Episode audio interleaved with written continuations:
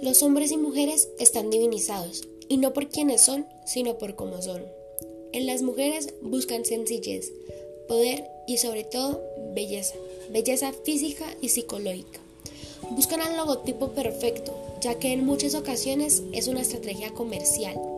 Creen que va a producir más dinero en videos musicales, modelaje, marcas, etc.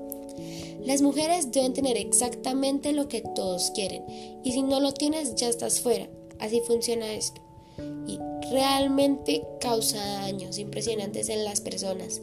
Un ejemplo es si participaste en algo y no te aceptan porque te faltó lo que ellos querían, tú lo cambias para poder encajar. Eso te puede afectar, porque el hecho de fingir ser alguien que realmente no eres ya es no sentirte bien contigo mismo. Y sí, está bien cambiar, no por alguien, sino por ti mismo. Pero si seguimos así, dándole a todos lo que quieren, no seremos felices y haríamos felices a los demás. Te quitarías tu propia esencia. Y no eres lo que tú quieres ser, eres lo que ellos quieren que seas.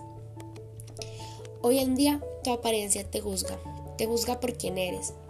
Muchas personas tienden a ser juzgadas por cómo se ven y no por su intelecto o capacidad mental.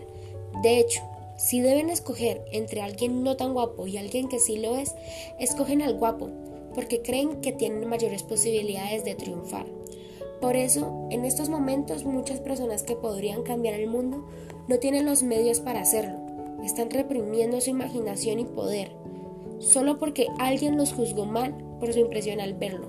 Eso está realmente mal, ya que todos, no solo las industrias, sino la mayoría de la población, busca tener a la persona de sus sueños. Nadie puede alcanzar la perfección, solo Dios tiene el poder para hacer eso. Y no podemos imitar a Dios, ¿verdad? Entonces, si no es así, todos somos el logotipo perfecto, solo que a nuestra manera.